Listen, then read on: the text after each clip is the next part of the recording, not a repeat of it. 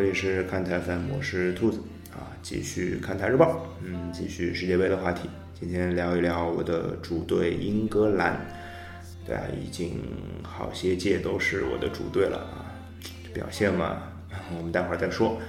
呃，其实现在对英格兰，英格兰队球迷也挺多的吧？我觉得，从因为之前小贝啊，包括欧文啊这样的偶像级的球员比较多啊，女球迷也挺多的。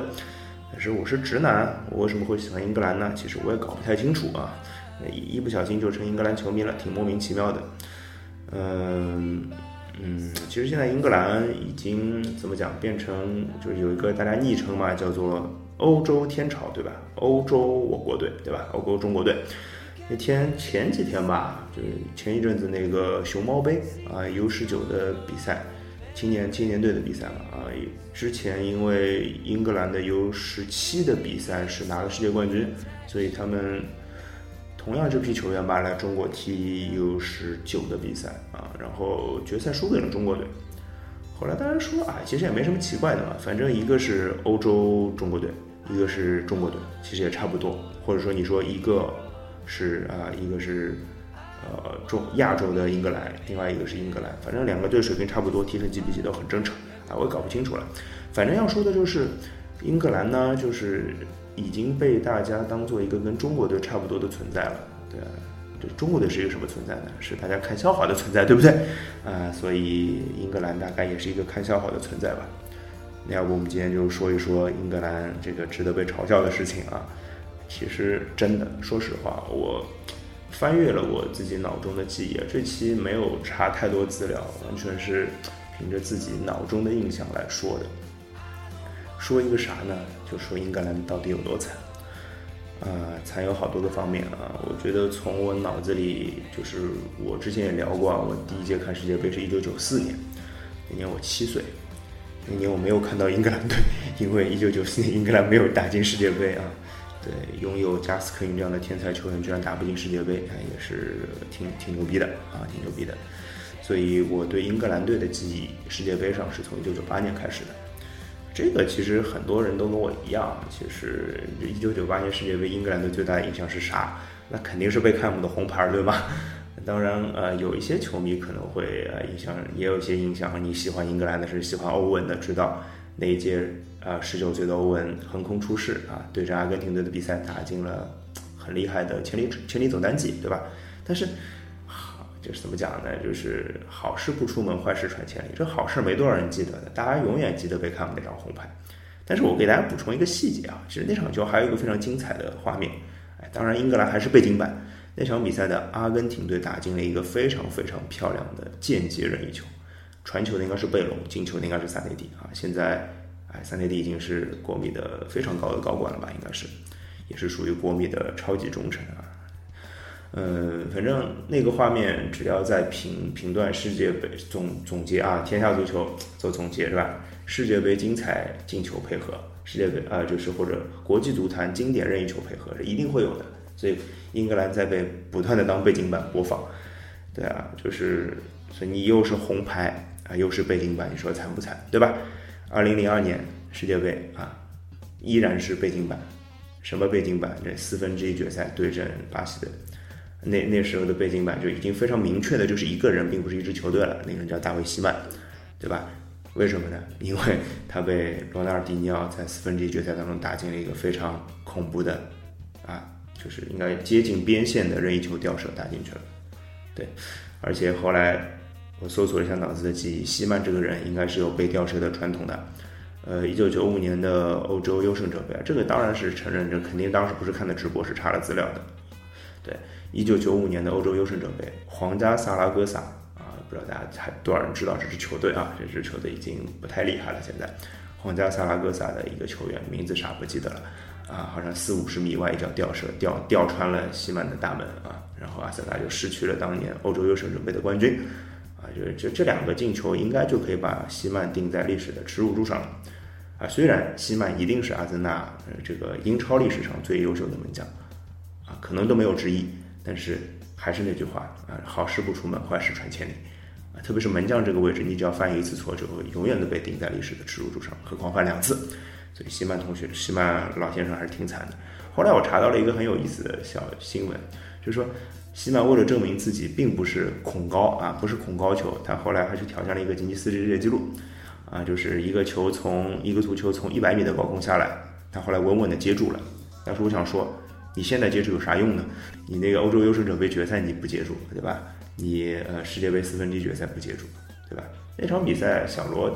吊门那个球是二比一嘛？这本来是一比一啊，对吧？所以其实本来很有机会的，所以还是背景板其实不止背景板，英格兰还有一个事情呢，就是容易吃红牌，对吧？刚刚小贝的红牌说了，那另外一个红牌就是二零零六年的世界杯鲁尼的红牌。鲁尼那场比赛就是当时他跟 C 罗在曼联是关系还是非常好的，就是那场比赛，就 C 罗劝鲁尼都没劝住啊，反正鲁尼就。那是肘击谁啊？葡萄牙队的一个谁吧，忘了。反正就红牌被罚下去了。所以英格兰不仅跟背景板有缘，跟红牌也非常有缘。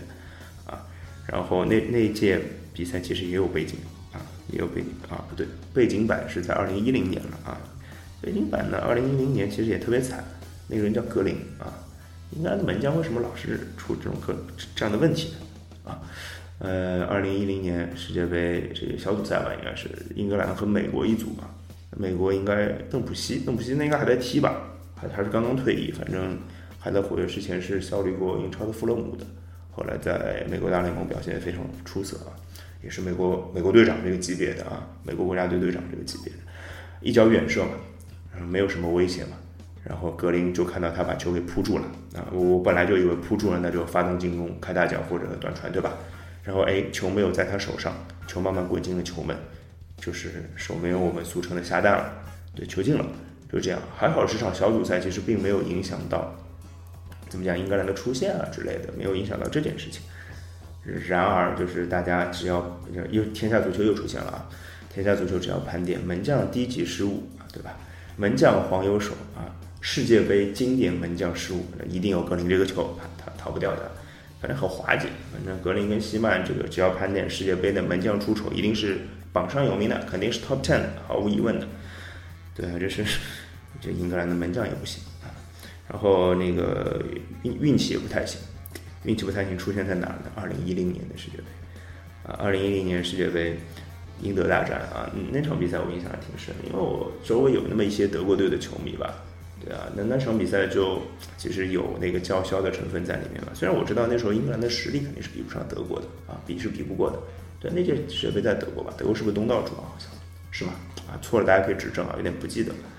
呃，那场比赛德国挺快就二比零领先了，然后英格兰一个角球吧，头球扳回一个，扳回来之后的两分钟吧，兰帕德一个近期外非常漂亮的一个吊射，打在横梁的上沿啊，弹地，然后那个球其实已经越过门线非常多了啊，然后裁判没有发现，比赛就继续了，然后就一直没有吹停。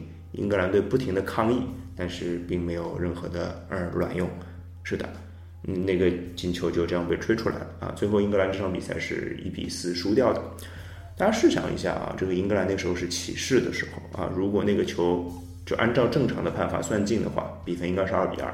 那个时候英格兰应该是气势如虹的，呃，就说的夸张一点，上半场就能反超也说不定，对吧？那时候上半场应该还有小十分钟的时间吧，有机会的。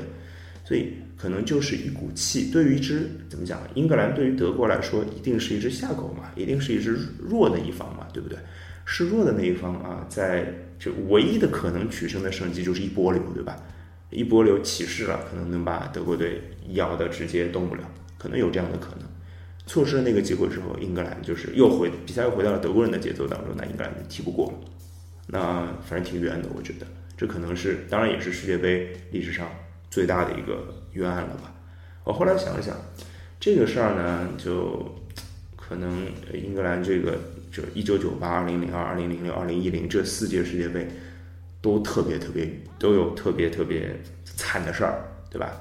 怎是一个惨字了得，对吧？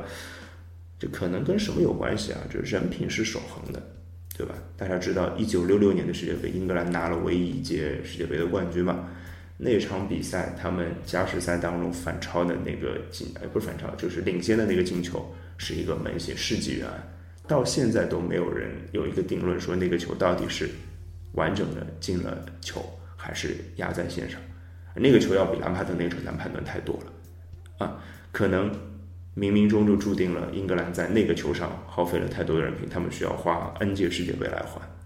为什么没有提2014年世界杯啊？2014年世界杯英格兰没有什么好冤的，就直接出局了，对小组赛就出局，踢得特别差啊，就是已经到了大家没有办法去讨论他冤不冤的地步啊，这是更惨的一件事情吧？好像对吧？但是英格兰总是能给给人带来希望的，因为他们永远是预选赛之王，对啊，这这届世界杯的预选赛依然非常牛逼啊。呃，所以怎么讲呢？身为私心来说啊，私心来说，这个。在节目里必须说啊，我觉得英格兰这届世界杯也就这样了。为什么？大家算，我算了一笔账，这个二零零六年世界杯啊，这个英格兰是打进四分之一决赛的啊，这是八强。二零一零年世界杯，这个英格兰是十六强啊，十六强输给德国队了。二零一四年的世界杯啊，英格兰是小组赛就出局了。按照这个递进关系啊，一层接一层，一层接一层。其实，二零一八年世界杯，英格兰应该是没有办法入围的，所以我心态很好。英格兰在这个魔咒之下已经入围了，已经赚了，所以踢成什么样都是赚的，我表示非常开心。最后说一句，英格兰加油！今天节目就到这里，拜拜。